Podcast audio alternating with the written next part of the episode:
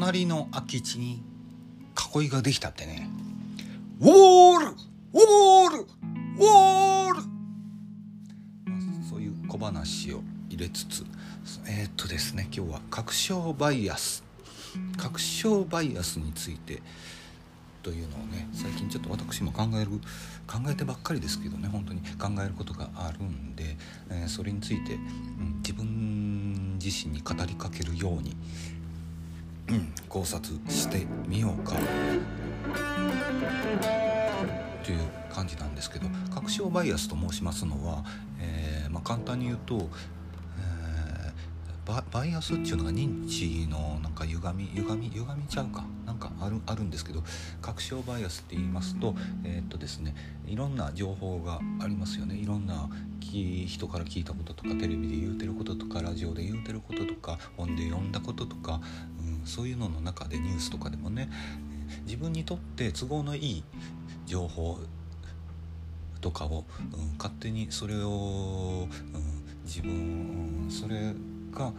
ええもんやとしてそれが確かなものとして自分の中で採用自分の考えとして採用する。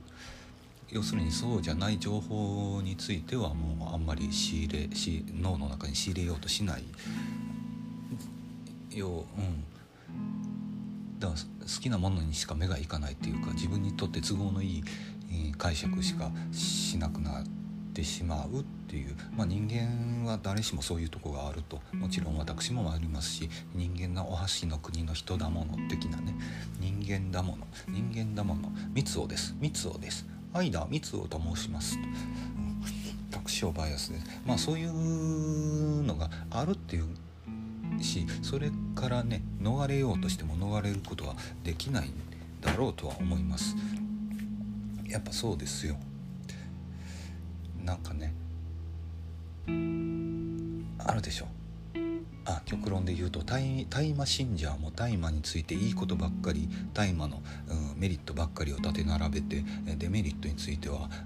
うん度外視してしまうその逆もしかりで、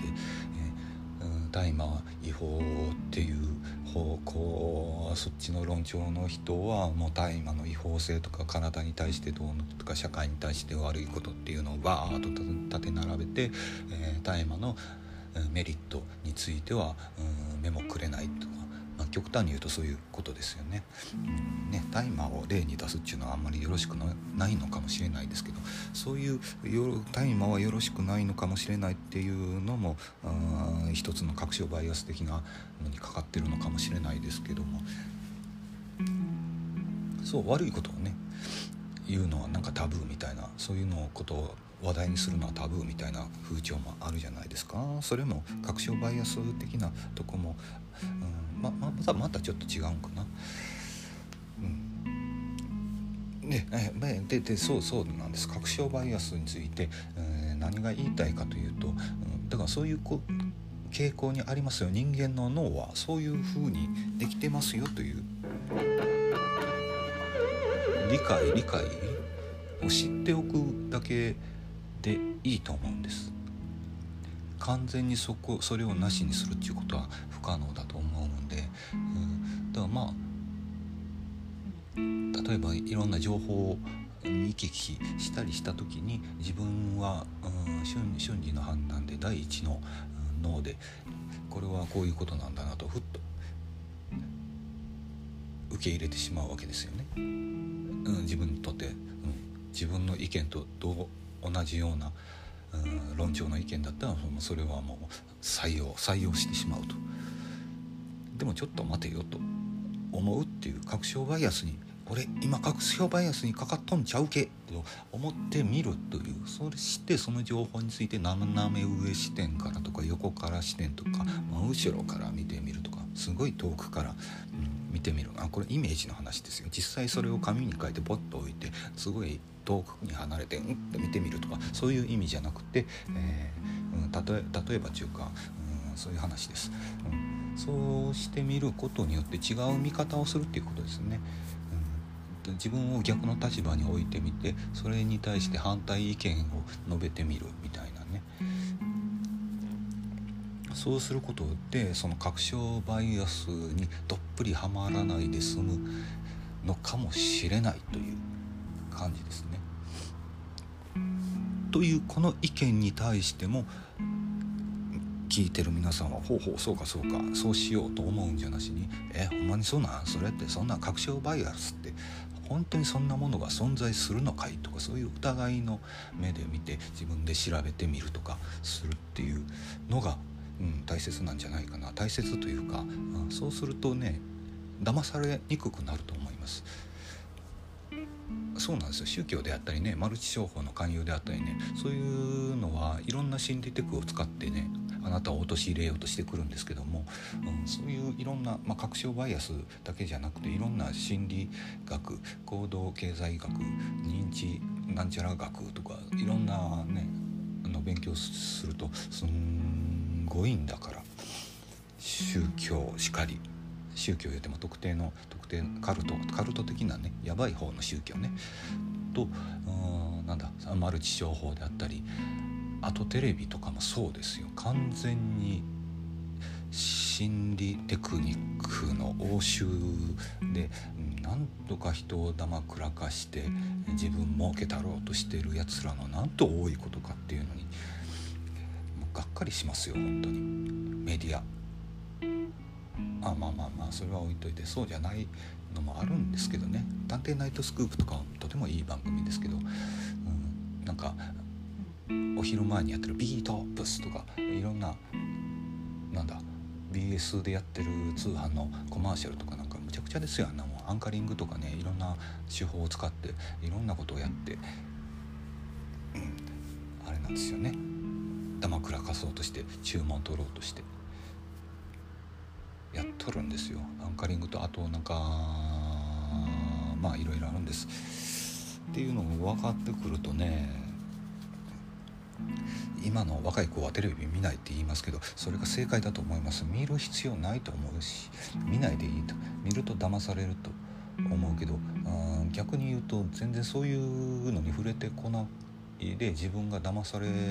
る経験がなかったりあこいつ騙そうとしてんなっていう考察をしないようになると何かの時にひょいっと騙されちゃうのかもしれないなあと。まあ騙すやつが悪いんですけどね。と悪いやつ。多い。うん、勝手に悪い悪いやつと決めつけてるんですね私も。これもあなんかのバイアスですよね。本当はその人らも騙されてて、えー、本当にみんなに幸せになってほしいがためにそういういろんなテクニックを使って、うん、この商品を使えば、うん、幸せになれるよ。この宗教に入れば、あなたは幸せになれるよと本気で思ってる方もたくさんいると思いますけどね。その大元がやばいやつなのかもしれないですけどね、まあ、実際カルトについてはそういうのが多いですよね。冒頭一教会とかもそうなんでしょうね。とか思いながら。うん。そうかもしれないと思うっていう、まあ、実際その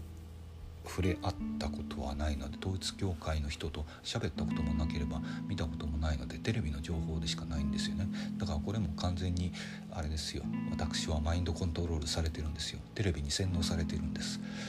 テレビに洗脳されて統一教会は悪だみたいな風に思っちゃってる節はあると思うんですけど実際はどうだかわからない。だからといって統一教会が正しいとも思わないんですけど、うん、だから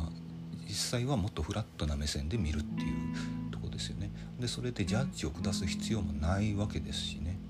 まあ、自分自身にねそれが何かしら危害が降りかかるなり、えー、何かがあるんであればその時にはなんかいろいろ考える必要はあるかなとは思いますけど現時点何もないんで関係性がテレビで見るだけの話ニュースで見るだけの話なんでまあそれが現実としてあるのかもしれないですけど私の個人的な身の回りの世界ではない話なんでまあファンタジーです。っていう感じですね。うん。ファンタジーなんですね。それ言い出すと空眼とか怪我とかそういう話になってくるんですけどそれもね言い出すとね長くなるんで確証バイアス。だからそういう確証バイアスに限らずそういうバイアス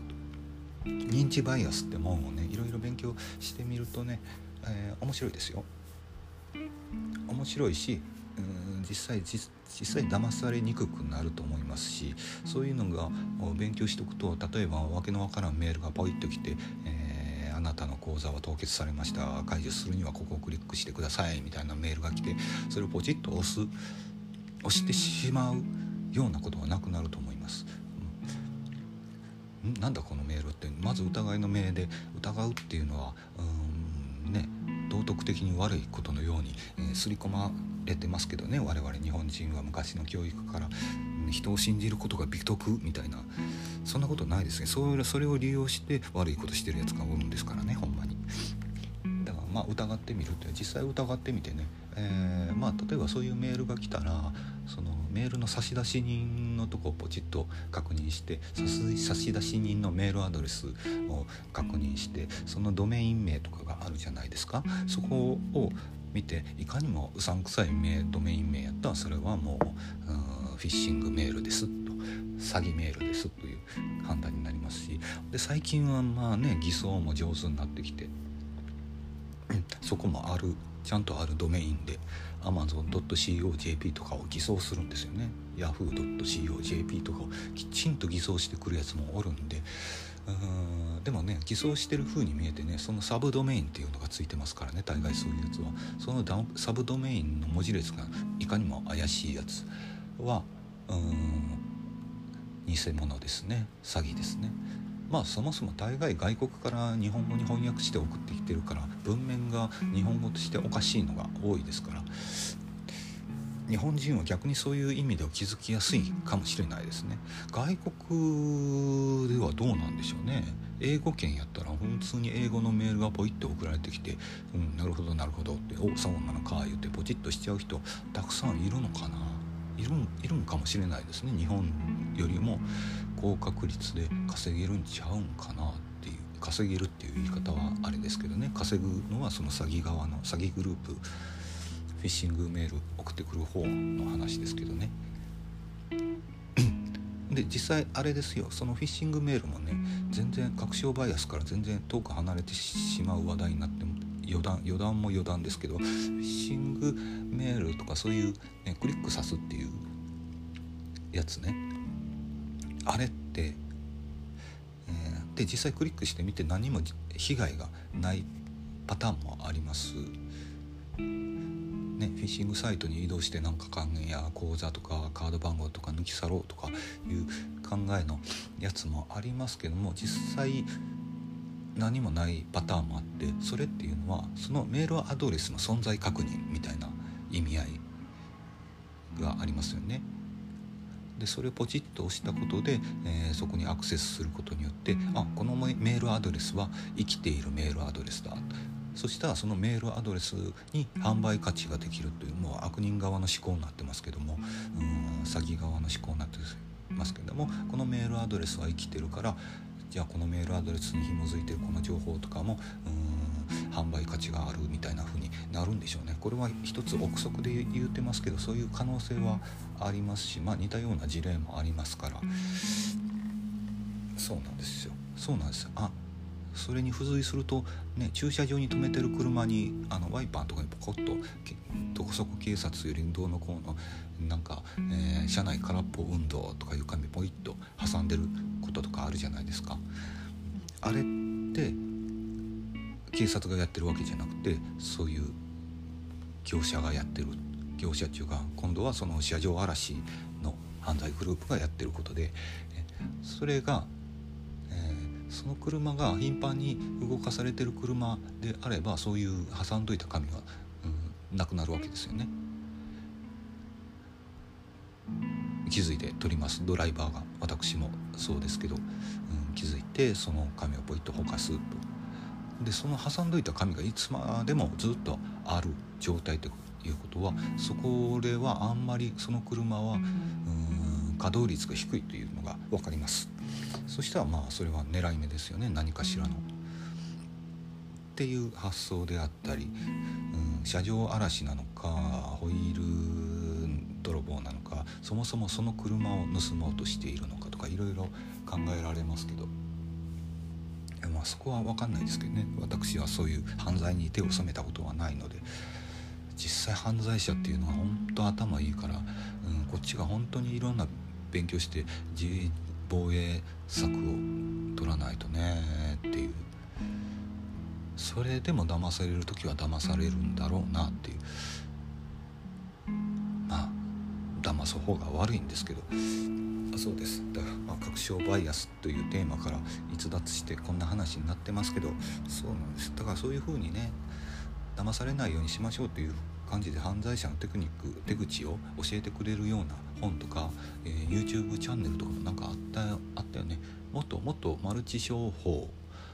の、うん、セールスマンで今は辞めてる人が、えー、マルチ商法の手口を全部教えますみたいな YouTube チャンネルがあってそれを見て一時見てたような気いや見てましたね。何だったかな？なんとかっていうやつです、うんえー、ドクターヒロだったかな？そういう人の YouTube チャンネルです、えー、もしよかったら興味がございましたら、え、見てみてください。というわけで今日は確証バイアスについて話したつもりがんなんかいろんな話になってしまいました。それではまた明日。